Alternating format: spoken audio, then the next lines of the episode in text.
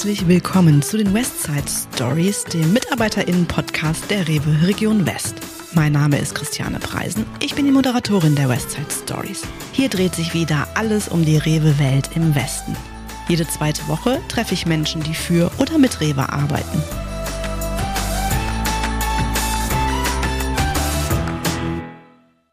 Heute haben wir ein ganz spezielles Thema.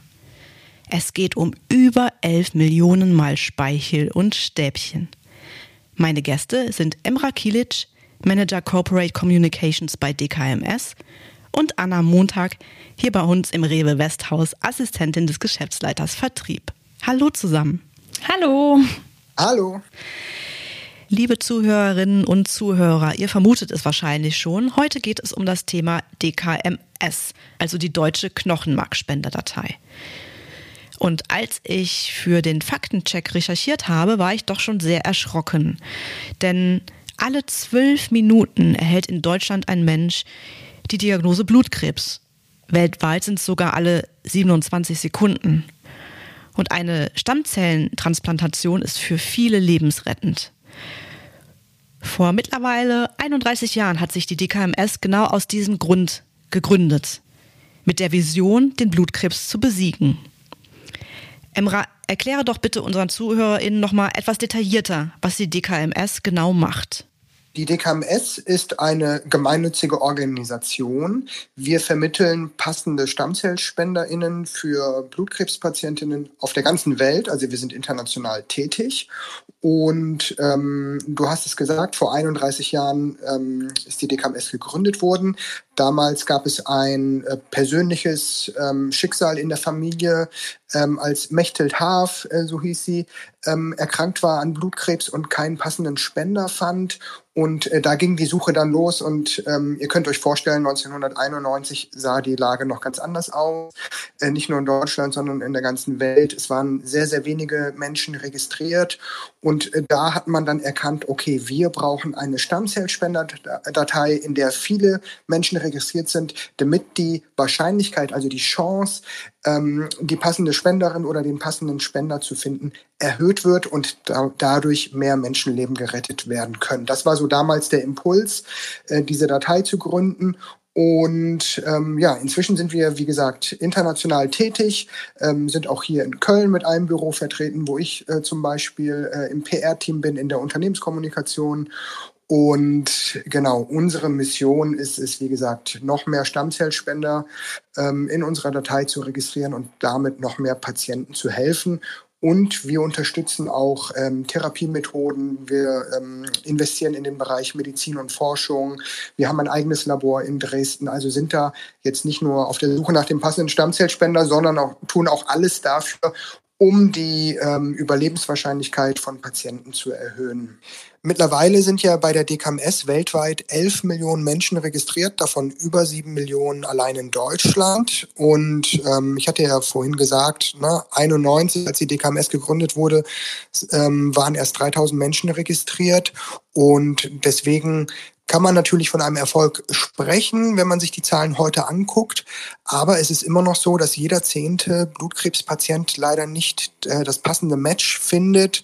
Und ähm, man darf nicht vergessen, für diese Patienten oder Patientinnen ist eine Stammzelltransplantation, also die Suche nach dem passenden Spender, die letzte oder die einzige Überlebenschance. Ne? Nicht bei jedem schlägt die Chemotherapie an, mhm. nicht, ähm, nicht bei allen können die Krebszellen vorher schon zerstört werden. Und deswegen ist diese Stammzelltransplantation dann so wichtig, damit wirklich diese Leute dann neue, gesunde Stammzellen bilden und ähm, überleben können.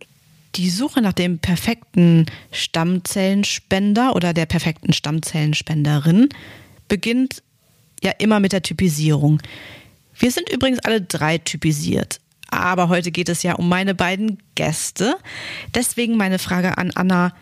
Wann, wie, warum, wo hast du dich typisieren lassen? Ich habe mich 2015, meine ich, äh, typisieren lassen. Ich kannte die DKMS auch schon vorher und hatte es mir auch schon öfter vorgenommen. Aber wie das so ist im Alltag, man schiebt das auch gerne mal auf. Und dann war es so, dass während meiner Studienzeit wir eine Projektarbeit durchführen mussten. und sollten dieses Projekt am Beispiel eines Unternehmens oder einer gemeinnützigen Organisation durchspielen quasi. Und ja, meine Projektgruppe hat sich dann entschieden, die DKMS zu wählen und in diesem Zuge haben wir auch alle beschlossen, uns typisieren zu lassen und auch hinterher bei der oder beim Vortrag unserer Projektarbeit vor unseren Kommilitonen diese auch dann zu motivieren, sich ebenfalls typisieren zu lassen. Ja, auf jeden Fall äh, ein gutes Projekt, würde ich sagen. Ähm, ja, und was passierte danach? Also nachdem du dich typisieren hast lassen? Mm, danach ist erstmal relativ lange nichts passiert, was ich aber eigentlich auch so erwartet habe. Also es ist ja nun mal leider so, dass es die Suche ähm, nach der Nadel im Heuhaufen ist und somit rechnet man jetzt ja auch nicht damit, dass man so schnell schon eine Nachricht bekommt.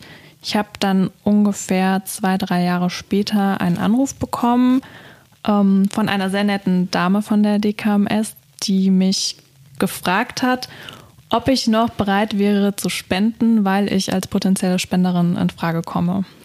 Da kehren wir gleich auf jeden Fall nochmal zurück. Das ist ja ein total spannender äh, Moment. Ähm, ich weiß, also Emra, wie war das bei dir, äh, als du dich hast typisieren lassen? Also mal ein bisschen witzig gesagt, ist das Einstellungskriterium bei der DKMS oder? Äh, nee, aber tatsächlich äh, hing das äh, zusammen, weil ich habe 2013 äh, bei der DKMS angefangen und auch quasi zum Einstieg mich registrieren lassen. Und auch dann habe ich, ähm, wie bei Anna, erstmal ein paar Jahre nichts gehört. Und ähm, das ist auch normal. Also man geht immer davon aus, von 100, von 100 äh, Menschen, die sich typisieren lassen, wird einer am Ende dann tatsächlich Stammzellen spenden. Also ne, Wahrscheinlichkeit liegt bei 1%. Mhm. Aber je mehr sich registrieren lassen, äh, desto höher ist natürlich die Wahrscheinlichkeit, ähm, das passende Match dann zu finden. Und das ist, deswegen ist es wirklich wichtig, dass man sich typisieren lässt, damit man in dieser Datei dann als potenzieller Spender oder als potenzielle Spenderin dann zur Verfügung steht. Ihr äh, beide wart ja ein sogenanntes Match und äh, nach einem Match wird natürlich noch mal etwas detaillierter untersucht. Anna, beschreib doch mal bitte, wie die Untersuchung genau abläuft. Also ich habe damals dann 2018, nachdem ich den Anruf bekommen habe, erstmal noch einen Gesundheitsfragebogen ausgefüllt und habe ein Päckchen zugeschickt bekommen mit Röhrchen zur Blutabnahme. Das musste ich dann erstmal vom Hausarzt machen lassen und das dann quasi ans Labor schicken. Und dann habe ich sogar erstmal nochmal die Nachricht bekommen, dass eine Spende nicht möglich ist zum aktuellen Zeitpunkt und habe dann Ende 2019 einen erneuten Anruf bekommen, dass jetzt quasi die Spende möglich ist. Und dann musste ich nochmal zu weiteren Voruntersuchungen in die Entnahmeklinik, also wo hinterher auch dann die Entnahme stattfindet. Und habe dann nochmal ein EKG bekommen, einen Ultraschall. Es wurden nochmal weitere Blutuntersuchungen gemacht. Also man wurde gesundheitlich nochmal gut auf den Kopf gestellt, würde ich sagen. Und das ist bei euch beiden ganz äh, positiv verlaufen, denn ihr seid ja auch beide Spender geworden. Und ich finde es total spannend, dass ihr auf zwei ganz unterschiedliche Weisen gespendet habt. Anna, bei dir war es eine ähm, Knochenmarkspende und du, Emra, du hattest eine periphere Stammzellenspende. Kannst du unseren ZuhörerInnen einmal erklären, was da die Unterschiede sind? Genau, du hast schon richtig gesagt, es gibt zwei verschiedene Methoden. Ähm, die zweite, die du genannt hast, also die periphere Stammzellentnahme, die bei mir auch durchgeführt wurde, also ich habe im April 2020 gespendet, ähm, erfolgt auch in 90 Prozent der Fälle. Also kommt viel, viel häufiger vor. Und das muss man sich so ähnlich vorstellen wie bei einer Dialyse oder Plasmaspende. Also man liegt einfach auf der Liege äh, in der Entnahmeklinik. Äh, in Köln ist das zum Beispiel äh, im Mediapark. Und ähm, das Ganze geht ähm, etwa drei, vier Stunden und äh, hat in der einen äh, oder im einen Arm hat man die eine Nadel, äh, über den Schlauch wird dann ähm, aus dem Blut heraus, also wir haben so einen Zentrifugator, ein, ein Gerät, was die Stammzellen aus dem Blut rausfiltert und über den anderen Arm ähm, dort dann wieder über die Nadel läuft das Blut zurück in den eigenen Körper. Das heißt, ne, so nach drei, vier Stunden hat man dann so viel Stammzellen entnommen aus dem Körper, ähm, dass diese dann dem Patienten der irgendwo anders äh, hier auf der Welt äh, dann äh, quasi auf diese Stammzellen wartet. Also er bekommt dieses Produkt dann über einen Kurier geliefert, mhm. ähm, transplantiert bekommt. Und genau, das Ganze dauert, wie gesagt, etwa drei bis vier Stunden. Ich war sogar schon nach zweieinhalb durch. Ähm, bei der peripheren Stammzellentnahme ist es auch so, damit genügend Stammzellen dann auch äh, ins Blut ausgeschwemmt werden, muss man sich ähm, fünf Tage vorher ähm, so, ein, so eine Art Wachstumsfaktor spritzen. Und das sorgt, wie gesagt, dafür, dass die Stammzellproduktion angeregt wird und dann aus dem Blut entnommen wird. Ähm, genau, und das passiert über die fünf Tage vor der Stammzellentnahme. Unsere Heavy-User kennen dieses Geräusch bereits. Es ist Zeit für die Fragenbox. Dieses Mal haben wir eine ganz besondere Fragerunde. Denn kürzlich hat die DKMS einen bedeutenden Meilenstein erreicht. Die 100.000. Spende und damit auch die 100.000. zweite Lebenschance. Zu diesem Anlass gab es eine Pressekonferenz. Diese Gelegenheit habe ich auch genutzt und die Vorsitzende der Geschäftsleitung der DKMS, Dr. Elke Neujahr, vors Mikro geholt. Frau Dr. Neuer, zunächst einmal herzlichen Glückwunsch, denn mit der 100.000. Spende hat die DKMS einen weiteren Meilenstein erreicht. Was bedeutet das für Sie? Das bedeutet für mich unglaublich viel, weil wir 100.000 Mal Hoffnung schenken durften auf den zweiten Geburtstag eines Blutkrebspatienten und vor allen Dingen zusammen mit den Angehörigen, den Freunden, alle, die mitbibbern. Und das ist für mich deswegen auch so ein großartiger Tag, weil ich das vielen, vielen Mitarbeiterinnen und Mitarbeitern, nämlich über 1000 und sehr vielen Unterstützerinnen und Unterstützern zu verdanken habe. Und vor allen Dingen 11 Millionen, 11 Millionen registrierten Spenderinnen und Spendern. Die DKMS ist ja sogar nicht nur Spenderdatei, sondern ermöglicht auch den Zugang zur Transplantation. Was ist genau damit gemeint? Also wir sind sowohl eine Spenderorganisation als auch eine Patientenorganisation, weil das unsere Geschichte ist. Ja, Mechthild Haaf, für die wir das hier alles gegründet haben, ist ja leider verstorben und seitdem kümmern wir uns eben auch um die Patientinnen und Patienten ganz besonders. Vor allen Dingen in Ländern, wo der Zugang zur Transplantation sehr, sehr schwierig ist. Und da machen wir sehr viel. Wir unterstützen Transplantation äh, sowohl von der Machbarkeit als aber eben auch äh, von der finanziellen Seite. Und das tun wir wesentlich in Indien, aber auch in Ländern wie Chile, wo wir Einrichtungen wie ein Entnahmezentrum oder eine Transplantationsstation unterstützen, damit es überhaupt zur Transplantation kommen kann. Ganz aktuelles Ziel der DKMS ist es, auch mehr ethnische Genotypen aufzunehmen. Warum ist das so wichtig? Es ist so, dass wir in Deutschland ja begonnen haben vor 31 Jahren. Und hier in Deutschland ähm, haben wir wesentlich zu tun mit dem sogenannten kaukasischen Genotyp. Und davon haben wir äh, ungefähr 8 Millionen Spenderinnen und Spender potenziell in unserer Datei. Was wir aber auch möchten, ist, dass wir Afroafrikanern helfen können, dass wir äh, vielen verschiedenen anderen ethnischen Gruppen helfen können. Und deswegen sind wir heute schon in sieben Ländern. Und mein Traum ist es ja, dass wir bald in 20 Ländern sind, um noch mehr Menschen helfen zu können. Also unser Donorpool muss sehr, sehr divers sein, damit wir helfen können. Und welche Meilensteine und Ziele verfolgen Sie darüber hinaus? Also wir haben hier gerade ein internationales Management-Meeting mit allen Kollegen aus allen Ländern und wir haben die Agenda 2030 beschlossen. Und für uns heißt das, wir wollen im Jahre 2030 200.000 Stammzellspenden ermöglicht haben. Und äh, wir wollen dann eben auch mit 2.000 Mitarbeiterinnen und Mitarbeitern das 12.000 Mal im Jahr tun. Und das ist das große Ziel. Vielen Dank für das Interview, Frau Dr. Neuer, und ganz viel Erfolg. Herzlichen Dank. Lasst uns doch gerade nochmal zurückspringen zur peripheren Stammzellenspende. Äh, Emra, du hast dazu ja schon einiges erklärt, also zum Ablauf. Hat das eigentlich wehgetan? Ja gut, am Ende sind das, wie gesagt, in jedem Arm äh, jeweils eine Nadel. Man liegt drei, vier Stunden da. Klar ist das körperlich und sicherlich auch emotional anstrengend und der zeitliche Aufwand kommt natürlich auch dazu. Ne? Man muss sich den Tag dafür auch irgendwie freinehmen. Das ist klar. Und ähm, und man fühlt sich danach natürlich auch etwas schlapp. Also ich war dann echt, äh, ich habe mich, als ich mit der Spende durch war, bin ich nach Hause gefahren mit dem Taxi und habe mich erstmal hingelegt und äh, konnte aber am nächsten Tag auch ganz normal wieder arbeiten. Es gibt Leute, die gehen danach sogar wieder zum Sport äh, am gleichen Tag noch. Das ist natürlich sehr individuell. Ähm, wenn man weiß, wofür man das tut, ne, man weiß, da steckt ein Menschenleben dahinter, jemand wartet auf diese Spende und äh, hofft auf eine zweite Lebenschance. Das motiviert einen natürlich, das dann auch mitzumachen, alles. Ne? Klar, es ist ein Aufwand, aber es ist für eine gute Sache. Anna, wie war das bei dir?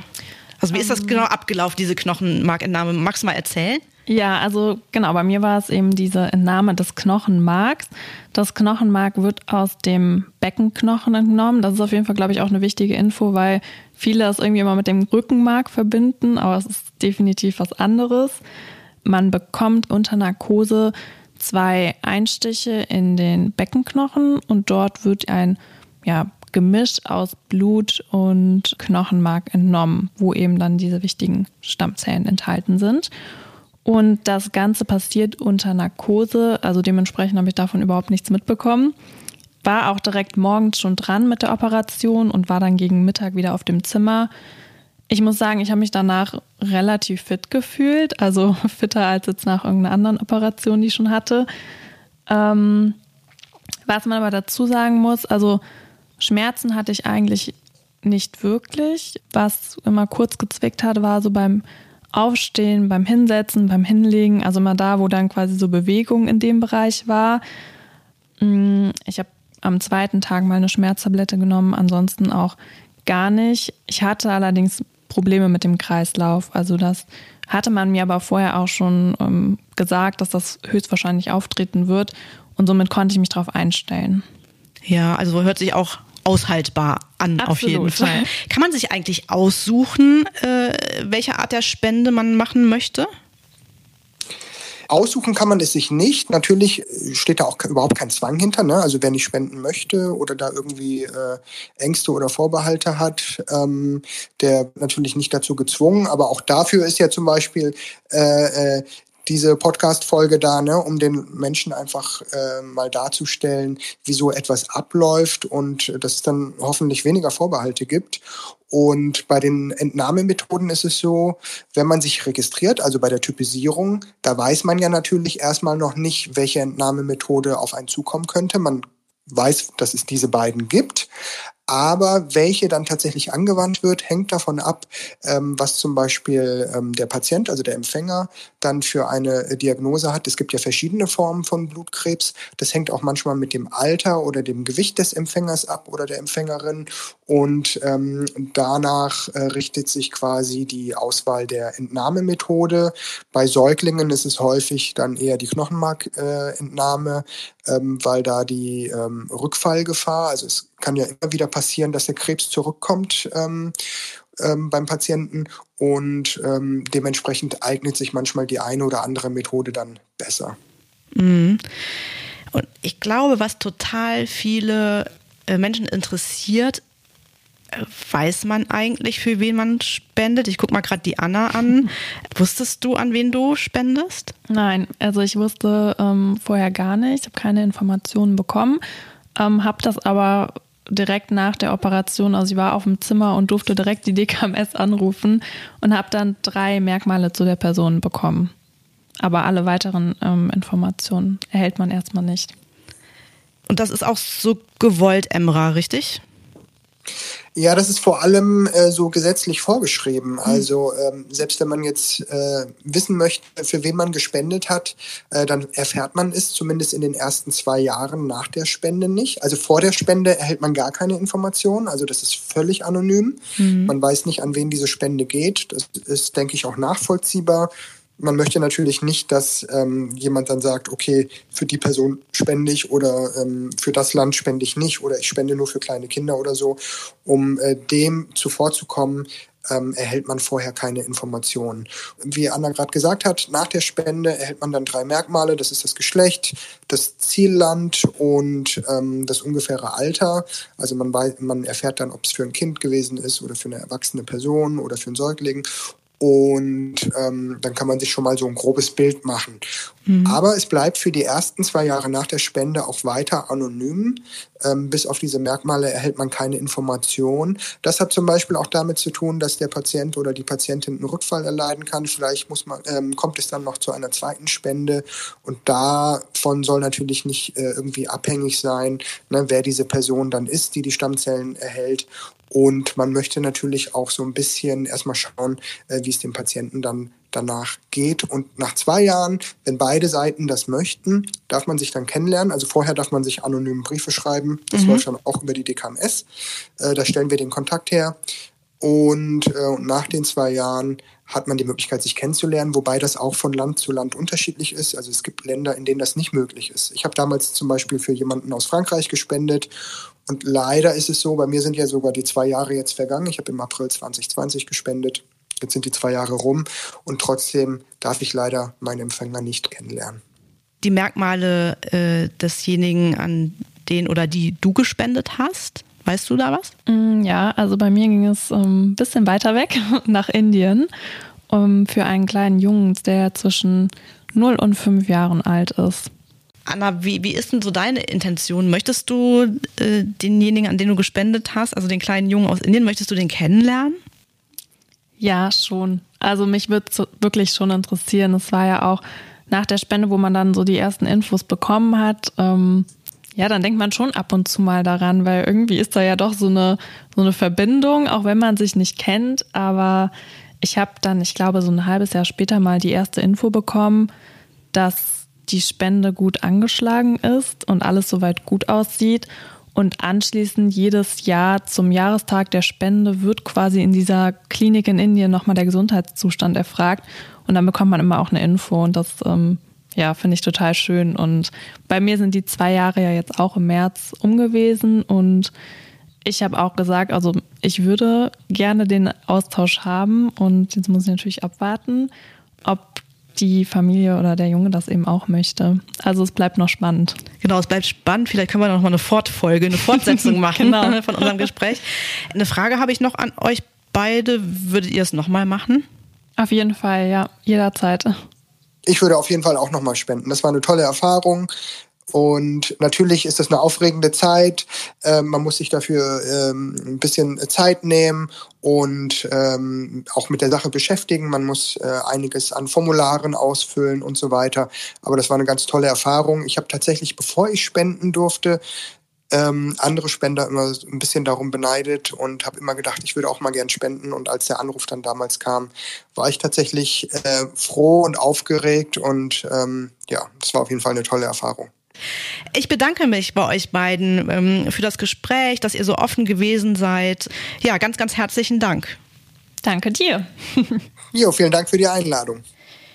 Ja, liebe ZuhörerInnen, möchtet ihr auch potenzielle Lebensretterin oder potenzieller Lebensretter sein? Das geht ganz einfach. Geht auf www.dkms.de und lasst euch ein Registrierungsset zusenden. Auch wir hier an unserem Standort an der Rewestraße werden eine Typisierungsaktion durchführen. Den Termin erfahrt ihr heute in den Westnews. Wir bedanken uns fürs Zuhören.